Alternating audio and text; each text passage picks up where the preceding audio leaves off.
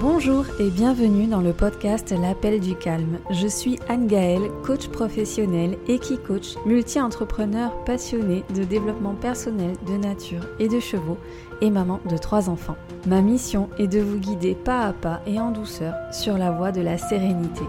Tous les 15 jours, je vous partage ici des clés, des outils, des ressources bien-être ainsi que mes expériences pour vous inspirer et vous amener à retrouver le calme en vous et autour de vous. Ensemble, faisons de chaque épisode un espace de respiration, un moment pour vous. Alors, à tout de suite pour un nouvel épisode. Et bonjour, je suis ravie de vous retrouver ce matin dans ce nouvel épisode. Alors aujourd'hui, on va parler développement personnel je vais vous partager ma vision du développement personnel et notamment du coaching aussi en 2023. Et donc c'est ce qu'on va voir en trois points aujourd'hui. D'abord euh, les avantages, les, plus, les points positifs finalement du développement personnel, en tout cas ce que moi j'y perçois comme point positif. Les pièges à éviter, les pièges du développement personnel aujourd'hui et euh, ma vision, comment moi je vois les choses, est-ce que euh, la direction que je donne de plus en plus à cette pratique, à mon métier, le sens finalement que je, que je remets, le pourquoi je fais ça et la sensibilité que j'ai envie d'y apporter. Voilà. Donc, tout d'abord, le développement personnel, moi j'y suis tombée dedans il y a 5 ans. 5 ans euh, en 2017, quand j'ai euh, fait une reconversion professionnelle. En fait, j'ai été accompagnée, coachée. J'ai trouvé euh, cet outil formidable et du coup, j'ai décidé de me former au coaching en présentiel, de passer ma certification RNCP. Ça m'a permis d'être tout de suite dans le bain en intégrant la théorie, mais aussi tout de suite en pratiquant et en accompagnant très rapidement des personnes et en étant supervisé donc par euh, des pairs de façon à avoir un recul constant sur euh, la façon de pratiquer, sur de pouvoir déposer tous nos questionnements. C'est important, on accompagne l'humain dans des phases de vie parfois compliquées. Ça fait partie du cursus en continu. Et de même que le coach va se former en continu à différentes méthodes de développement personnel qui vont l'appeler et qu'il aura envie d'intégrer dans sa pratique selon sa sensibilité. Euh, c'est comme ça que ben, depuis 5 ans, j'intègre des outils auxquels je me forme de façon plus autodidacte, toujours avec des formations, mais pour le coup euh, davantage des formations euh, en ligne, pour réintégrer ensuite quelques outils dans ma pratique. Donc non pas pour devenir expert euh, dans cette méthode ou avec cet outil, mais pour réintégrer en fait à certains moments certains outils qui sont très pertinents. Donc pour moi, je vais piocher dans la sophrologie, je vais piocher dans la psychologie positive et dans tout ce qui est méditation de pleine conscience. Voilà, j'aime bien y amener euh, ces choses-là parce que ça me parle, parce que ça correspond à ma sensibilité, à ce que j'ai envie d'apporter aux gens. Et euh, ben, selon le coach, selon l'accompagnant, ben, ça change. Hein. chacun va, aller euh, vers une, une, forme de spécialité finalement qui va le rendre unique. Et c'est pour ça que vous allez être attiré plutôt vers telle ou telle personne. Le développement personnel, j'y vois beaucoup d'aspects positifs dans le sens ou déjà personnellement, si je parle de mon expérience par rapport au développement personnel, euh, moi ça m'apporte beaucoup de joie. C'est-à-dire que le développement personnel me permet de nourrir déjà mon besoin d'apprendre. Depuis toujours j'adore ça en fait. J'adore, moi j'adorais aller à l'école, j'adorais aller en cours, j'adorais euh, faire mes petites fiches Bristol, me stabiloter, aller toujours un peu plus loin que le cours. J'aimais toujours être un peu en avance sur les cours. J'aimais ça. Et ça c'est resté. J'ai toujours eu envie de envie d'apprendre de nouvelles choses. Alors bien sûr des choses qui m'intéressent, soyons clairs, mais nourrir en fait cette soif de curiosité aussi que j'ai. Donc forcément, le développement personnel étant très vaste, eh bien, je peux nourrir cette soif de curiosité et aller vers euh, des expériences. Alors des fois, je, me pousse un petit peu à faire des, expériences ou à vivre des expériences auprès de praticiens euh, vers lesquels je n'irai pas spontanément, mais qu'on m'a conseillé ou on m'a dit, bah, tiens, tu pourrais tenter euh, telle ou telle chose pour avoir de la clarté sur ta situation en ce moment. Et j'y vais en fait euh, toujours dans cet esprit de curiosité avec un certain recul, une certaine neutralité. Et euh, c'est toujours intéressant de vivre ces expériences pour moi. Donc ça vient nourrir ça. Et puis je trouve que c'est un univers passionnant. En fait, c'est quasiment infini. On on ouvre une porte, il y en a une nouvelle qui va euh, s'ouvrir, etc. C'est comme une grande maison avec plein de portes, et puis on va aller ouvrir des portes, on va découvrir des trucs, et on, a envie d'aller toujours un petit peu plus loin, et ça, je trouve ça génial. Après, d'une façon plus globale, je pense que c'est vraiment un outil en soi qui apporte une meilleure connaissance de soi. Et grâce à cette meilleure connaissance de soi, on va être en meilleure relation à soi-même et aux autres. Pour moi, c'est ça l'objectif positif du développement personnel. C'est euh, non pas se transformer, devenir quelqu'un d'autre, devenir quelqu'un de parfait, c'est mieux se comprendre, mieux se connaître pour être davantage dans l'apaisement par rapport à soi et par rapport aux relations interpersonnelles et puis même par rapport à son environnement, par rapport au monde dans lequel nous évoluons. Seulement, je constate aussi euh, que ce développement personnel peut être une boîte de Pandore. C'est-à-dire que aujourd'hui, et c'est très bien, c'est un grand grand succès dans les rayons de librairie, c'est un énorme marché. Euh, il y a un engouement aussi qui s'est euh, accentué avec la pandémie et avec les crises successives qui sont venues derrière. Mais à mon sens, du coup, dans cette grande famille du développement personnel, il y a de tout. Il y a de tout, il y a de tout pour tout le monde. Donc ça c'est pas mal, c'est plutôt même très bien.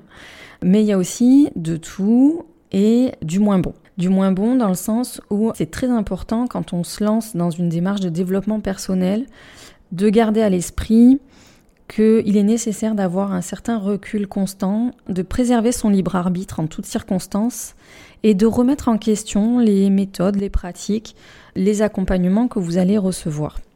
C'est-à-dire que, euh, en fait, en gros, ne pas prendre pour vérité tout ce que vous allez pouvoir lire, entendre, voir, et même ce que vous allez expérimenter, parce que ça va bouger constamment en fonction ben, des étapes de votre vie et en fonction de votre évolution. Donc en fait, ce qu'on apprend, c'est vrai à l'instant T, mais ça ne l'est plus quasiment un mois après. quelque part. Donc c'est important d'avoir cette remise en question là pour éviter de tomber dans certains pièges. Alors pour moi, il y a deux grandes tendances. Je vais plutôt parler du coaching parce que c'est ce qui, c'est mon domaine d'expertise. Et pour moi, dans le coaching, il y a deux grandes tendances. Il y a les influences nord-américaines où quelque part on prône euh, le tout est possible. Tout est question de mindset, donc d'état d'esprit. Tu peux euh, devenir telle ou telle personne et tu peux aller chercher quelque chose en toi que tu n'as pas encore pour devenir cette personne que tu as envie de devenir et que tu n'es pas aujourd'hui dans cette influence-là, dans cette, c'est un petit peu, on y va seul contre tous et euh, on y va à fond. Et puis il y a le coaching tel que je l'ai appris en France, selon les critères de certification RNCP, qui va tenir compte davantage de l'individu et de son système pour évoluer, progresser avec son système et pas contre son système ou pas en solitude face au monde et face aux autres. Donc en fait, on va chercher plutôt à révéler les potentiels qui sont déjà là, plutôt que d'essayer de se transformer ou de transformer la personne en quelqu'un qu'elle n'est pas et que euh, cette personne va idéaliser. En fait, il n'y a pas un bon ou un mauvais là-dedans. C'est-à-dire que ce sont deux façons de faire différentes. Et euh, la première façon, à l'américaine, elle est extrêmement efficace quand on cherche à atteindre de hauts objectifs parce qu'en fait, ce sont des coachings qui vont s'assimiler pour moi à euh, l'entraînement d'un sportif de haut niveau. Ça va nécessiter pour le coacher un investissement personnel important, une autodiscipline importante et on est dans la performance clairement. On va être dans le dépassement de soi. Ça, donc c'est très bon si on a des objectifs très très précis, qu'on a vraiment quelque chose de précis à atteindre et que ça peut se faire dans un temps assez court, idéalement en moins d'un an. Euh, si on est dans cette quête-là, ce type de méthodologie peut être tout à fait efficace. Maintenant, l'autre façon de pratiquer le coaching, donc plus à la française en tout cas, ou à l'européenne, parce que je, pense que les certifications au niveau des critères et des normes sont à peu près les mêmes euh, en Europe, euh, ça va être d'être plutôt dans cette idée de progression continue, d'amélioration continue et de surtout d'autonomie derrière. donc l'idée c'est que on soit capable de s'auto-coacher après sur le long terme. Donc de gagner quelque chose à l'instant T qui va pouvoir se renouveler ensuite selon les situations que l'on va rencontrer et le tout en prenant compte du système dans lequel on évolue. Ça veut dire que le système va lui aussi bouger, il y a des choses qui vont bouger et euh, ça va redemander des ajustements pour lesquels après soit on choisit de se refaire accompagner, soit on est capable de s'auto-coacher dessus et d'avancer comme ça. Maintenant, il y a quelques pièges pour moi dans le développement personnel. Alors, toute pratique confondue, je ne vais pas parler que du coaching, mais déjà, c'est Quand on commence à s'y intéresser, on peut donc être novice et on peut manquer de recul par rapport à certaines méthodes pratiques. Et c'est ce que je disais tout à l'heure, on peut avoir tendance à prendre pour vérité ce que l'on va lire ou entendre. Déjà, ça c'est le premier piège.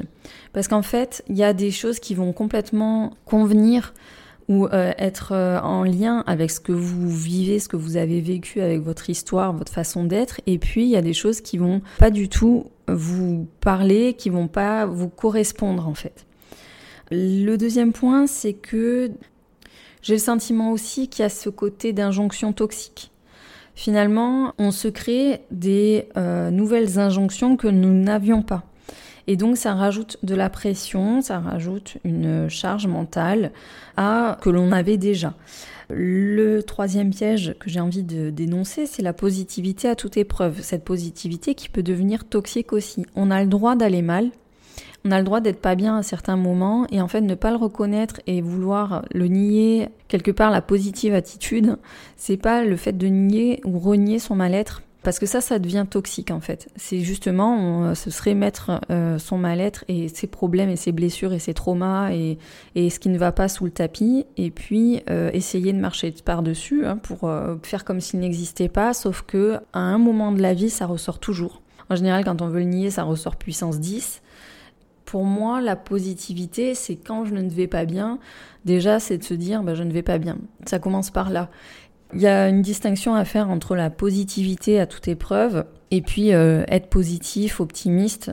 Un autre point, c'est le culte du moi, de l'individu, le culte de la performance, finalement, qui va pousser à l'égocentrisme, euh, c'est-à-dire qu'on est complètement tourné vers soi, vers l'amélioration de soi, vers son objectif. Et en fait, on oublie que parfois ce qui nous porte justement, c'est le lien qu'on va avoir avec autrui, c'est nos relations euh, avec autrui, avec le monde extérieur. Et c'est à travers ça qu'on va aussi se développer. Et donc il y a cette espèce de d'injonction aussi un petit peu paradoxale qui serait de se développer, d'être meilleur, mais en fin de compte euh, en oubliant encore une fois le système dans lequel on évolue. Et puis dans ce culte de la performance, du moi, il y a cette notion de vouloir devenir parfait, d'être en quête d'un idéal, un idéal de vie ou l'idéal version de soi-même. Je suis censée devenir une meilleure version de soi-même, mais en fait c'est un truc infini. Ça c'est le travail d'une vie et donc euh, et cette quête de perfection, elle est vampirisante finalement. Il y a aussi du coup une forme de culpabilisation quand on est dans cette euh, mouvance du tout est possible, de tout est en toi, euh, en général ça s'appuie sur des exemples de personnes qui étaient à un point A, qui sont arrivées à un point B, alors que rien ne les prédestinait en étant au point A à arriver au point B. Et euh, malgré tout, ben, ils ont pulvérisé finalement toutes les croyances, ils ont pulvérisé tout ce que les gens pouvaient penser d'eux, tout ce que eux pouvaient penser d'eux-mêmes, ils sont, sont, sortis de leur zone de confort, ils ont fait appel à des ressources enfouies au fond d'eux, ils se sont transformés. Et du coup, on se dit, ben, s'ils y arrivent, moi je vais y arriver. J'ai tous les moyens à ma disposition, j'ai des outils, j'ai peut-être investi beaucoup d'argent dans un accompagnement ou dans des formations.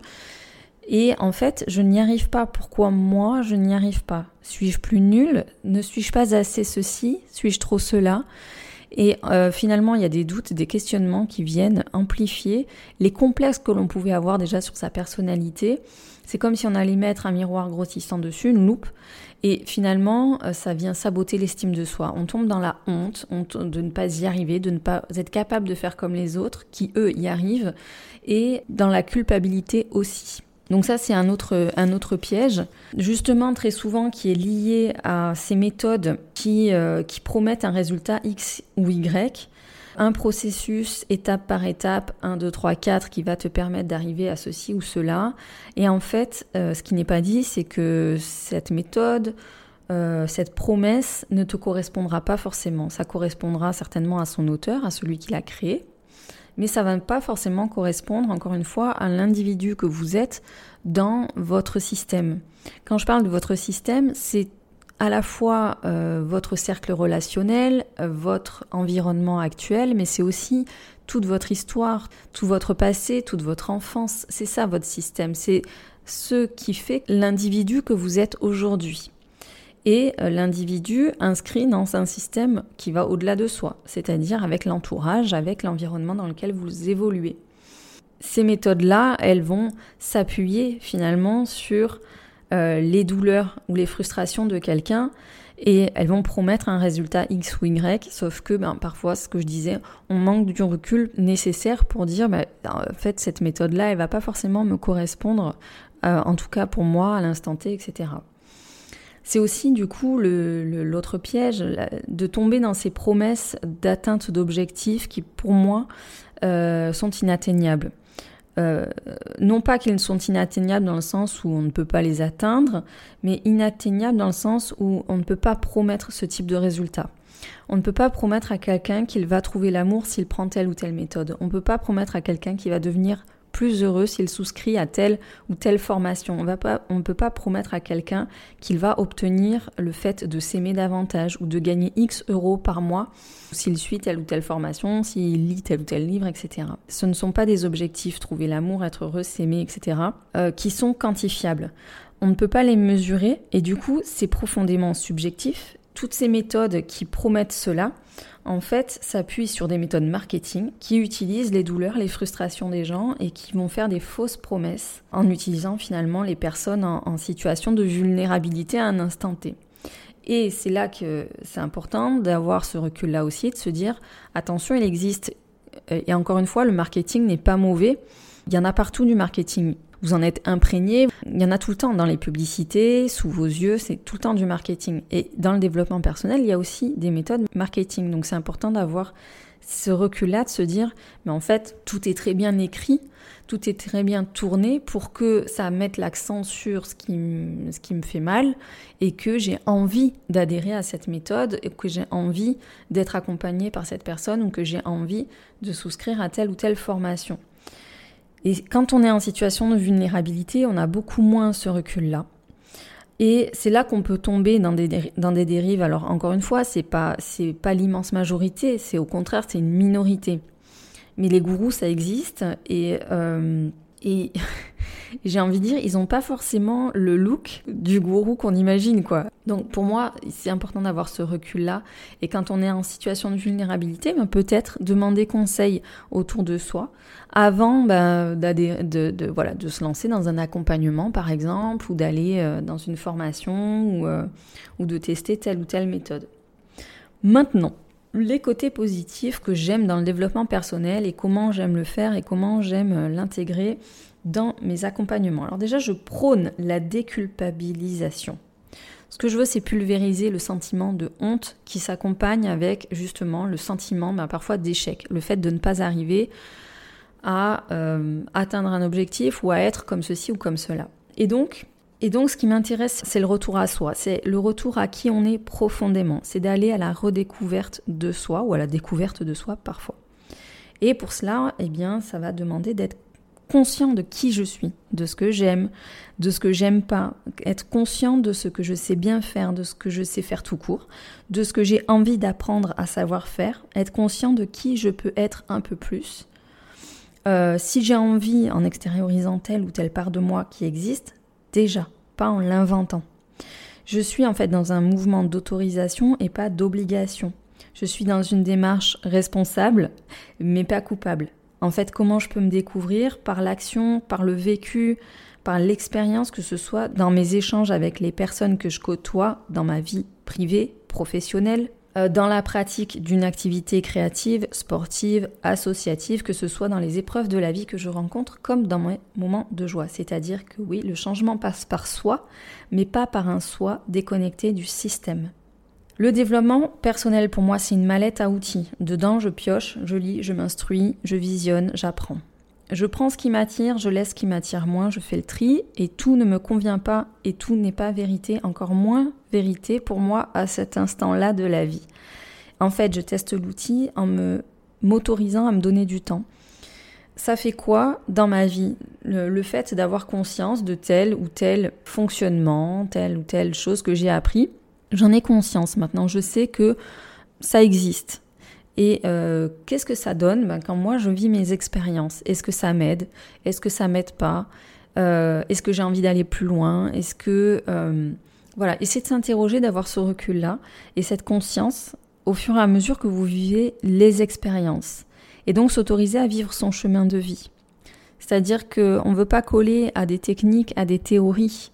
On ne veut pas vivre en fonction des techniques et théories qu'on a appris. On vit d'abord et avec ces outils-là en plus. Le développement personnel, pour moi, c'est surtout un chemin initiatique, le chemin d'une vie qui se construit à travers son histoire, son vécu, ses expériences passées, présentes et futures. C'est pas une méthode miracle, c'est pas un outil préconçu. Un objectif inatteignable dans l'absolu, c'est la recherche du bonheur, de l'amour de soi, de l'épanouissement. Ça, c'est vous vendre du rêve. En coaching, moi j'aime bien faire émerger toutes les facettes de mes clientes de mes clients, les autoriser à se libérer, donc euh, à libérer celles que les facettes qu'elles ont envie de davantage manifester, davantage exprimer, et se délester des injonctions qui vous desservent, c'est-à-dire notamment devenir une autre personne que ce que l'on est déjà. Le tout dans un objectif de bien-être, d'équilibre, de douceur envers soi-même, dans ses relations, dans son environnement. Pour moi, c'est important, le coaching, c'est une méthode qui permet d'être, en tout cas comme je le pratique, et après, chacun va y chercher sa sensibilité et ce dont il a besoin. C'est ce qui va faire qu'on va accrocher avec tel ou tel euh, accompagnant. Euh, comme dans toute méthode, comme dans toute pratique, comme dans toute relation humaine. En tout cas, moi j'aime bien amener cette notion de douceur dans mes accompagnements, le fait d'être enveloppé, accompagné, épaulé pour aller rechercher votre vérité, votre unicité, votre profondeur en fait avec qui vous êtes déjà. J'ai à cœur de plus en plus de désacraliser les accompagnements. C'est-à-dire qu'il n'y ait pas un espèce de tabou, de pas avoir honte en fait de dire euh, j'ai un coach, de désacraliser cette notion d'être accompagné par quelqu'un euh, au cours de sa vie, en fait que ce soit un coach ou un psy. Ce n'est pas le même type d'accompagnement en coaching ou la psychothérapie. Il y a des différences c'est pas l'objet du podcast, mais en grosso modo, le coaching va se euh, fonder sur la situation actuelle présente du client et pour l'emmener du coup vers euh, une situation future. Et on va se euh, focaliser sur comment je vais du point A au point B. Alors que la psychothérapie va, elle, s'intéresser davantage au passé, aux blessures passées et à la compréhension de son passé et au fait de faire la paix avec son passé de vivre avec son histoire. Le coaching, lui, va aussi être prodigué pendant une période bien définie, relativement courte, avec un nombre de séances prédéfinies à l'avance. Alors que en psychothérapie, en général, on commence une thérapie et on sait jamais trop euh, finalement quand est-ce que ça va s'arrêter, de combien de séances on va avoir besoin, etc. Donc c'est en général quand même plus long quand on entame une thérapie et tout aussi nécessaire puisque c'est un travail qui vient sur le passé et qui peut notamment être complémentaire et aider à améliorer l'atteinte justement de ces objectifs de coaching. Euh, tout ce qui est blocage, parfois il y a des gros traumas, des gros blocages, des grosses blessures. Le coach n'est pas à même de faire ce travail sur le passé pour permettre à son client d'aller au-delà et d'atteindre ses objectifs. Quand ça bloque, ça bloque, il faut aller regarder ça avec un psy. Donc ça, c'est ben, le coach qui vous aide un petit peu à, vous orienter sur, euh, sur le type d'accompagnement qui vous convient. Et euh, c'est aussi son rôle parfois d'arrêter un accompagnement parce que bien ça relève plutôt de la psychothérapie ou de ne pas accompagner pour l'instant un client parce que d'abord il doit faire ce travail-là en psychothérapie ou euh, ben, parfois il y a pas besoin d'aller en psychothérapie et on peut très bien euh, faire son coaching et euh, atteindre son objectif. Voilà, mais c'est important de saisir ces nuances-là. Coach et psy, euh, ils ne font pas du tout le, la même, le même accompagnement, mais en tout cas de désacraliser le fait d'être accompagné par quelqu'un, quelle que soit l'aide d'ailleurs que l'on reçoit, et hum, quelle que soit, en fait, de, de de plus être dans cette peur de demander de l'aide, une aide extérieure. Les femmes vont plus facilement dans les accompagnements, euh, elles le disent aussi plus facilement, mais il y a encore des tabous. Et euh, je trouve que c'est dommage, parce qu'en fait c'est vraiment aidant. Quand on s'aide soi, on améliore la relation à soi-même et on va forcément améliorer sa relation aux autres. Mais à travers toutes ces remises en question qu'on peut avoir au cours d'un accompagnement ou quand on découvre des notions dans un livre, une formation, des vidéos, etc., ça amène des remises en question qui permettent aussi d'apprendre à s'observer avec objectivité, avec plus de neutralité. Et ce recul, cette responsabilisation permet d'enlever de la gravité à, à ce qu'on est en train de faire, à la démarche qu'on est en train de suivre. Le tout, voilà, dans cette quête de ce qui est plus juste pour soi, dans cette recherche d'équilibre intérieur, qui respecte donc son écologie personnelle, son écologie relationnelle, pour moi, c'est l'amélioration de soi et euh, de la relation à soi et de la relation aux autres. Donc, euh, encore une fois, c'est une mission qui va au-delà de soi. Je cherche à me révéler, à être en paix davantage avec moi-même, à me sentir capable de faire telle ou telle chose, de gagner telle ou telle compétence, d'atteindre tel ou tel objectif qui va me nécessiter de, de, mobiliser, remobiliser un potentiel qui est déjà en moi et que je n'exprime pas ou pas assez et, ça, ça va servir au-delà de moi en fait prendre le temps de vivre les outils, les notions théoriques, en faire l'expérience. Je vis et je vois ce que ça fait de vivre cette expérience avec la conscience que j'ai maintenant, donc cette nouvelle conscience que euh, j'ai gagnée en faisant du développement personnel, et donc finalement cette envie de découverte et redécouverte de soi. Donc en résumé, le développement personnel pour moi, c'est partir à la redécouverte de soi, pas dans un esprit de se changer, mais dans un esprit d'évoluer, et non pas dans un esprit d'amélioration en vue d'atteindre un idéal ou une perfection, mais en vue d'être davantage en paix avec soi-même et avec son environnement et les autres et le système dans lequel on évolue. Je pense que vous aurez compris, je l'ai répété suffisamment tout au long de l'épisode. En tout cas, prenez ce qui vous fait écho, prenez ce qui vous parle. Il y a peut-être des prises de conscience qui auront été faites grâce à cet épisode et c'est tant mieux. Gardez votre libre arbitre, la prise de recul, la remise en question. J'espère que ça vous aura plu, amener peut-être des pistes de réflexion, de repositionnement par rapport à votre façon d'aborder le développement personnel, si vous étiez un petit peu en train de vous y perdre et que ben, vous aviez l'impression que ça vous mettait plutôt dans une situation inconfortable, voire peut-être même douloureuse, plus que ça ne devrait l'être. Donc j'espère vraiment que cet épisode aura un petit impact. En tout cas, merci pour votre fidélité, merci de votre écoute, merci aux personnes qui rejoignent ce podcast, vous êtes de plus en plus nombreux à l'écouter. On se retrouve dans 15 jours avec un épisode sur notre petite voix intérieure. Je vous dis à dans 15 jours, d'ici là, portez-vous bien. Merci pour votre écoute d'aujourd'hui. Si vous avez aimé ce podcast et pour ne rien manquer des prochains épisodes, suivez-moi sur votre plateforme de podcast préférée. Si vous pensez que son écoute peut être utile à un proche, n'hésitez pas à le lui partager afin de le soutenir dans son cheminement personnel. En attendant le prochain épisode, retrouvez-moi sur les réseaux sociaux. Je vous dis à très bientôt et d'ici là, n'oubliez pas de répondre à l'appel du calme.